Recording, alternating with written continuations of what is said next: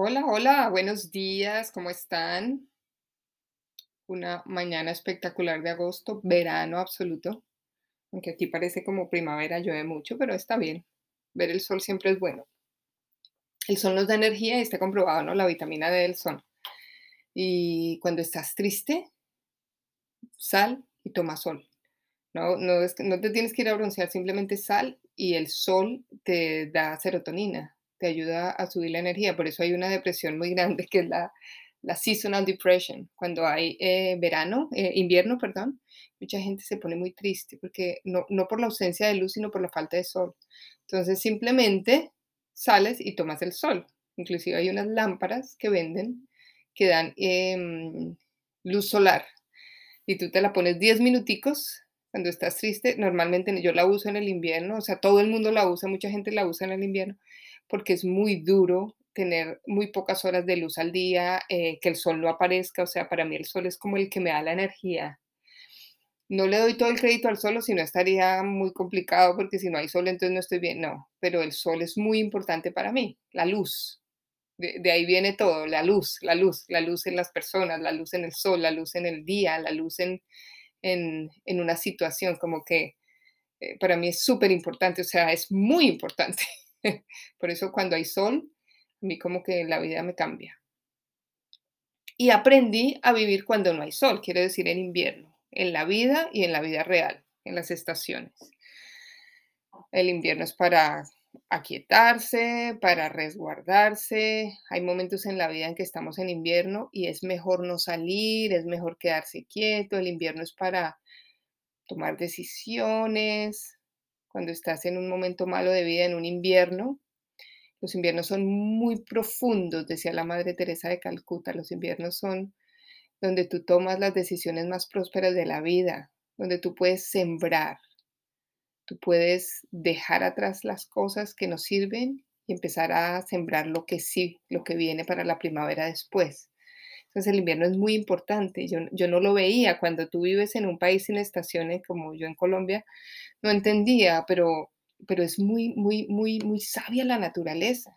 Inclusive yo soy una persona que eh, trabajo muchísimo Em, no, no yo, o sea, yo creo que el sistema es así, aquí por lo menos. Y yo veo que los países industrializados son los que, países que tienen eh, estaciones. Y donde hay más dinero es donde hay estaciones y la gente trabaja más. Pero no trabaja en invierno, en invierno se quedan quietos, trabajamos menos.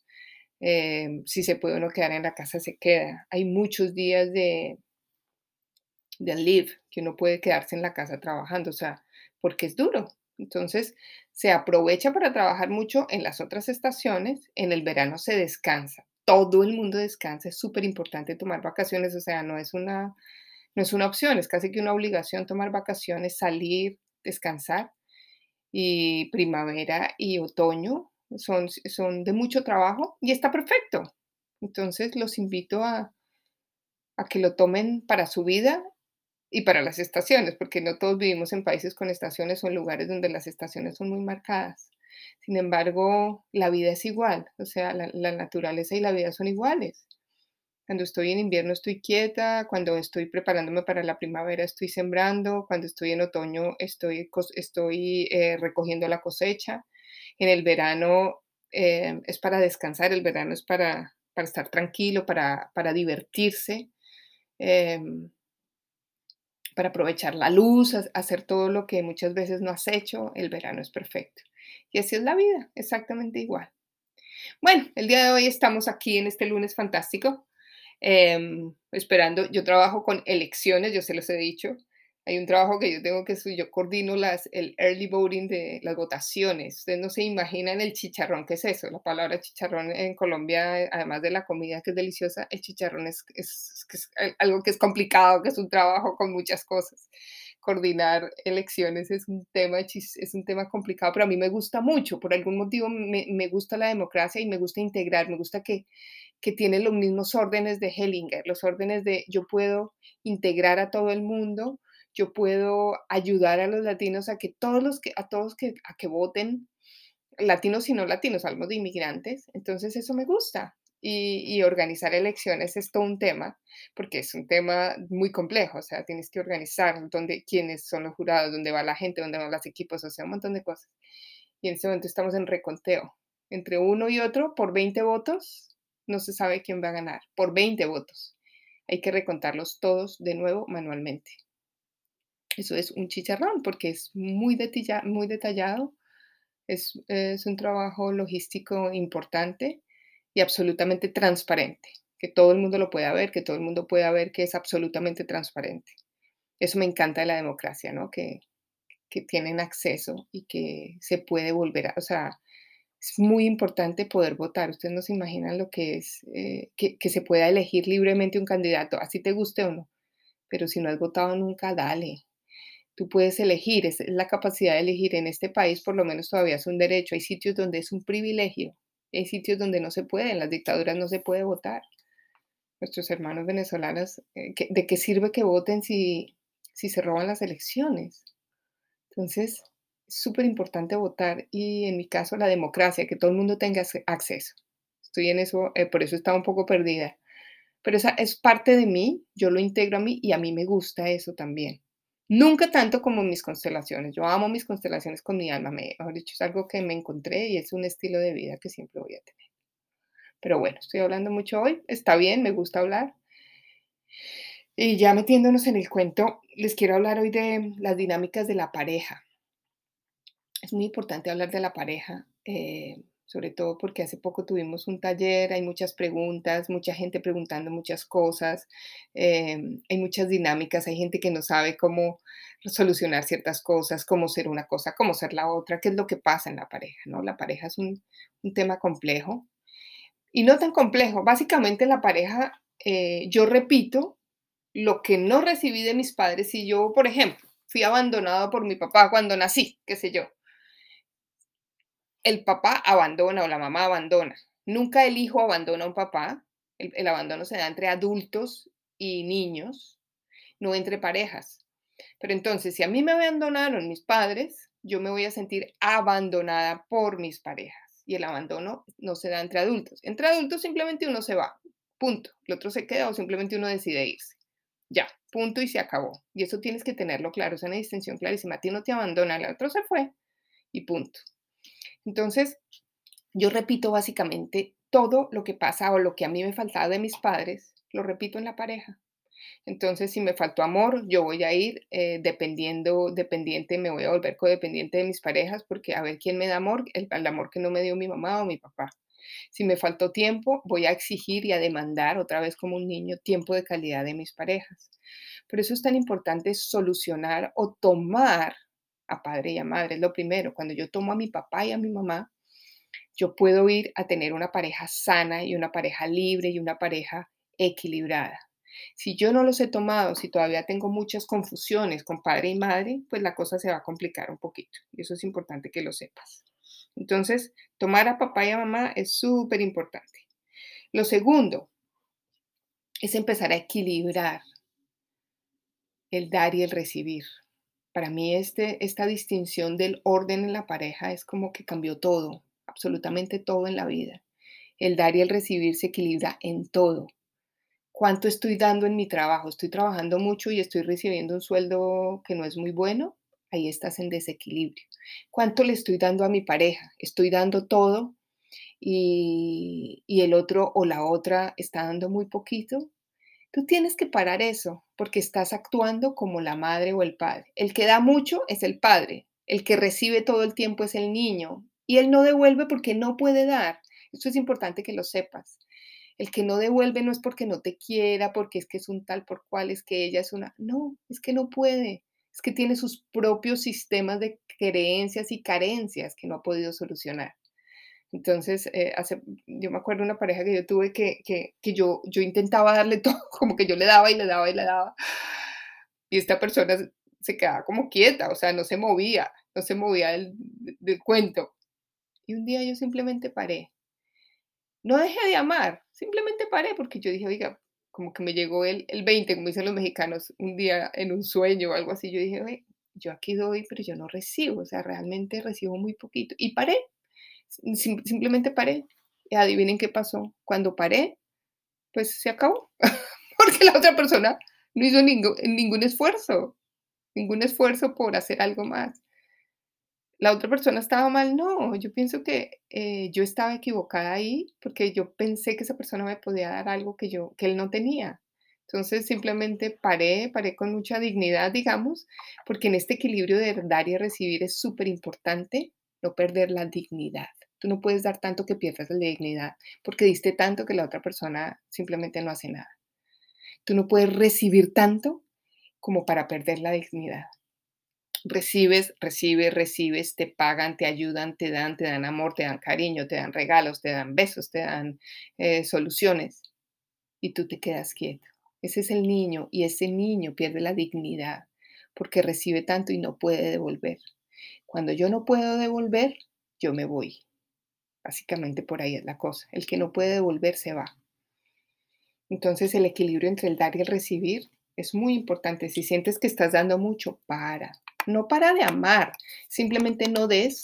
Quédate quieto a ver qué hace el otro, a ver si el otro se mueve, si el otro se le activa o simplemente no puede y, y se queda quieto. Y ahí tú entiendes que tú diste el 100% y que ya estás listo para irte. Y eso está bien.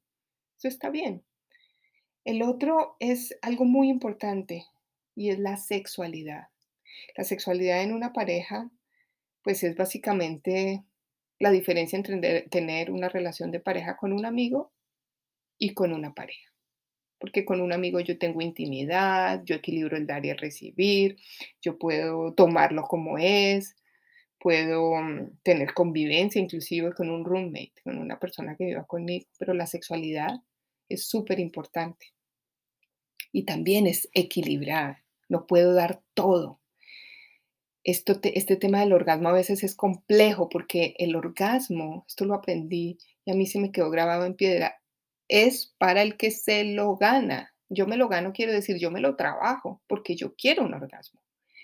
El otro muchas veces no lo quiere. Y a veces tú te encargas de trabajar y trabajar y trabajar para el otro, para que él genere un orgasmo, para que se venga, para que ella también resulta que la otra persona no es tan importante. Piensa en eso. Tal vez das mucho o tal vez no. Piensa en eso. ¿Cuántas personas hay cuando están en la cama? Que muchas veces estás tú, todas tus exparejas, o una en especial, o está tu religión, o está algo más. Cuando yo tengo ese algo más es difícil, muy difícil. Eh, poder eh, completar esa relación de pareja. Entonces, piensa en eso. Ahora bien, vengamos como la intimidad, que es lo siguiente en una relación, esa dinámica tan importante que se llama la intimidad. Intimidad es esa parte de ser amigos, es esa parte a la que todos le tenemos miedo de mostrarnos tal cual como somos. Y yo tal vez empezaría por esta, tal vez es la más importante el nivel de intimidad que tienes con tu mejor amiga cuando estás borracha y ella te lleva al baño, yo no sé, algo, algo así, algo así que es como descubrir tus sombras más oscuras, poder mostrárselas al otro y que el otro no te haga daño. Y a eso le tenemos miedo. El cubrir la intimidad se cubre con violencia, con regalos, con sexo, con viajes, todo para no llegar a una intimidad o evitando una relación de pareja solo para no tener intimidad, para no poder descubrir realmente quién soy. Porque a veces siento que soy un fracaso, por ejemplo. Sigamos con la convivencia. La convivencia es muy importante porque la convivencia es lo que hace que nosotros podamos empezar a solucionar conflictos. El convivir con alguien nos volvemos un experto en solucionar conflictos no me puedo ir tan rápido, no puedo salir corriendo, tengo que empezar a trabajar mi adulto para vivir con alguien, en, pareja o no en pareja, con amigos, con roommates, como adultos, solucionar el problema. Es súper importante, no te imaginas cuánto. Ahora, hay varias cosas también que no tienen que ver con esto, pero tienen que ver con que, decía Joan Garriga, y yo sé que no es de él, sino de no sé quién, pero no me acuerdo ahora, que la pareja tiene que tener naturalezas no muy diferentes, porque cuando yo soy tan diferente al otro, la cosa se complica. Cuando yo vengo de una religión y la otra persona de otra, o cuando yo vengo de un país totalmente diferente al otro, o cuando tengo costumbres totalmente diferentes, las cosas son más complicadas. Eh, o porque a mí me gusta la carne y al otro no, porque yo soy deportista absoluto y el otro es eh, una persona que le gusta mucho la comida y se quiere quedar en su casa. Las naturalezas muy diferentes no se complementan, se tienden a repeler en, el, largo, en el largo plazo. Entonces piensa en eso. Y que no sean tan competitivos, porque es que tener una pareja en competencia es muy complicado cuando uno le quiere ganar al otro. Todo el tiempo le quiere ganar. Cuando tú le quieres ganar al otro, estás compitiendo con tu hermano. Revisa tus relaciones con los hermanos. A la pareja no se le compite. La pareja no se compite. No se gana. Yo no tengo que ganar, ganarle a nadie. Pero si yo estoy en una relación de pareja compitiendo, y esto se da muchísimo, yo lo veo en consulta todo el tiempo, que le quiere ganar él a ella o ella a él no se complementan y terminan odiando. Eso es como la guerra de los roses. Yo me acuerdo mucho de esa película. Yo le gano al otro y tú me ganas y yo te gano y yo te gano y yo, y yo soy más y yo hago más y revisa esa relación con los hermanos. Por último, quiero hablar de, de unas de las palabras que me, que me gustan mucho, que decía Bert Hellinger sobre la pareja. Y, y decía te tomo tal y como eres. Y así hay que tomar a la pareja, tal y como es, sin más ni menos. La pareja se toma tal y como es, sin más ni menos. Tú lo aceptas, él te acepta o ella te acepta, sin pretender cambiarte, sin pretender cambiarle. A la pareja se le dice sí Sí. Gracias. Y por favor. Muchas veces un sí, un gracias o un por favor cambian la vida de la pareja cuando lo dices. Inténtalo. ¿Y sabes qué? Te voy a dar un consejo no pedido, pero lo voy a dar igual. Tú me has permitido esto. Tú eres la última pareja de tu pareja. Pero él o ella tienen parejas anteriores y esas hay que respetarlas. Hay que darles un lugar, porque si no se lo das, el respeto se pierde hacia ti y hacia ellos. Va a ser un caos. Dales un lugar a las ex. Tú no eres la mejor o el mejor, simplemente la última, el último. Y antes hubo otros. Y está bien, así como en ti antes hubo otros, está bien. Y tu pareja le debe dar un lugar de respeto a las exparejas. No hay nada que hacer. Esa es clave en la relación de pareja. Ok, espero que te haya servido. Quiero que vamos a hacer un ejercicio sobre las parejas hoy que me parece súper importante. Así que te invito a que cierres los ojos, a que tomes una respiración muy profunda, a que te sientes, a que estés tranquilo en un lugar tranquilo. Te voy a invitar a que frente a ti vas a empezar a poner, si eres mujer, a todos los hombres de tu vida. Imagínate a tu papá, a tus hermanos, a tus hijos, a tus abuelos, a tus tíos, a los esposos de tus tías, a los esposos de tus hermanas, a los esposos de tus abuelos, de tu abuela, de tus tías abuelas, a todos los hombres de la familia, los bonitos, los feos, los que se incluyen, los que se han sacado de la familia, a todos.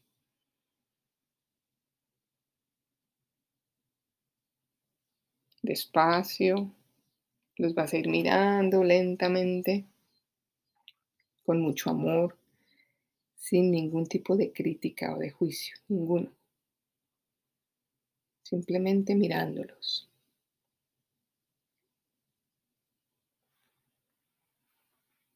a todos ellos.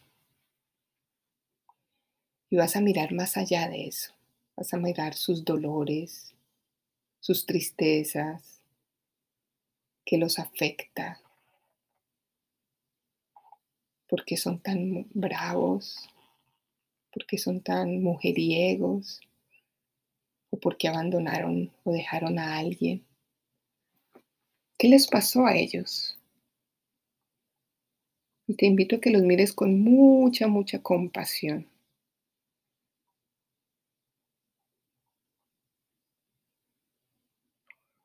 Y ahora vas a poner detrás las mujeres de tu familia, detrás tuyo.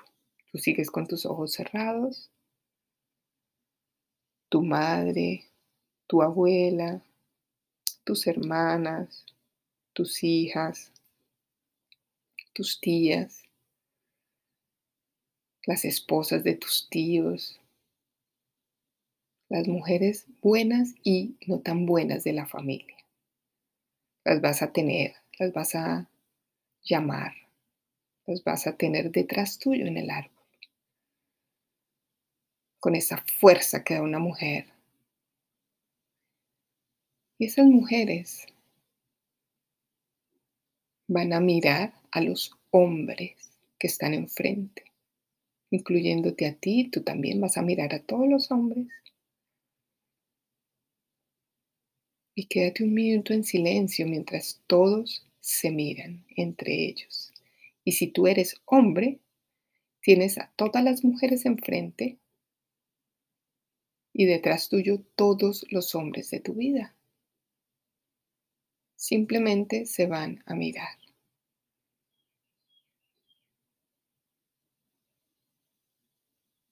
con sus tristezas, sus falencias, sus cosas buenas y malas, con sus dolores.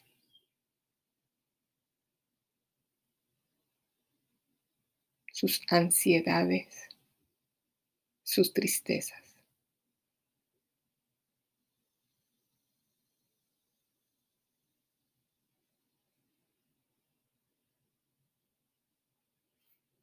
Y ahora te invito a que vas a caminar hacia los hombres que están enfrente a ti, así como todas las mujeres que están detrás de ti, si eres mujer, o los hombres que están detrás de ti, si eres hombre, van a caminar hacia el frente. Empieza a mirar.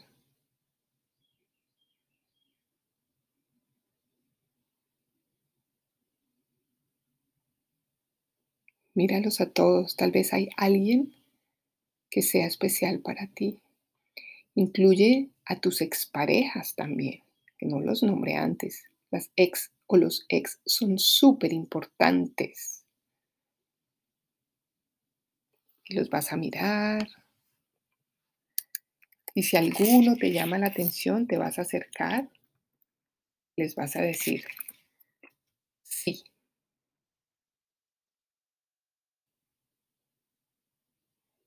tal vez gracias.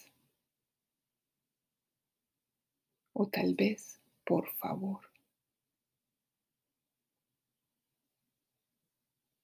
Y si los tienes que hacer con más personas, lo vas a hacer con más. Y esto es un ejercicio que va despacio, sin afán, a tu ritmo. Y hombres van a hacer lo mismo con las mujeres. Sí, Sí, papá. Sí, abuelo. Gracias a mi ex por todo lo que me diste. Gracias por soltarme para que yo volara sola.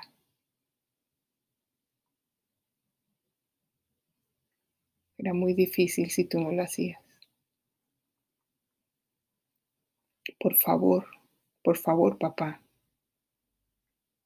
Por favor, hermano. Gracias por cuidarme. Sí, hermano mayor, gracias. Tú viniste primero.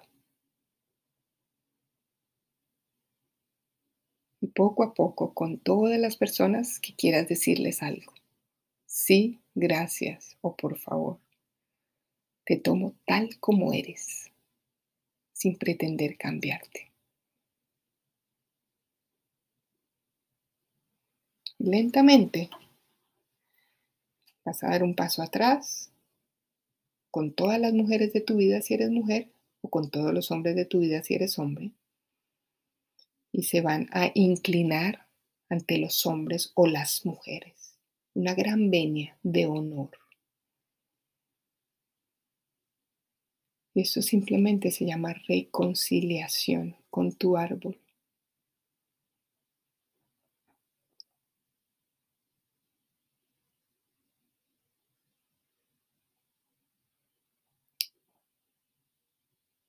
Yo los veo y los respeto, los honro. Yo las veo, las respeto y las honro. Te quedas ahí un minuto con mucho, mucho respeto hacia los hombres o las mujeres de tu vida. Y si se quieren abrazar está perfecto. Entre todos. Un gran abrazo colectivo. Muchas gracias, espero que les haya servido.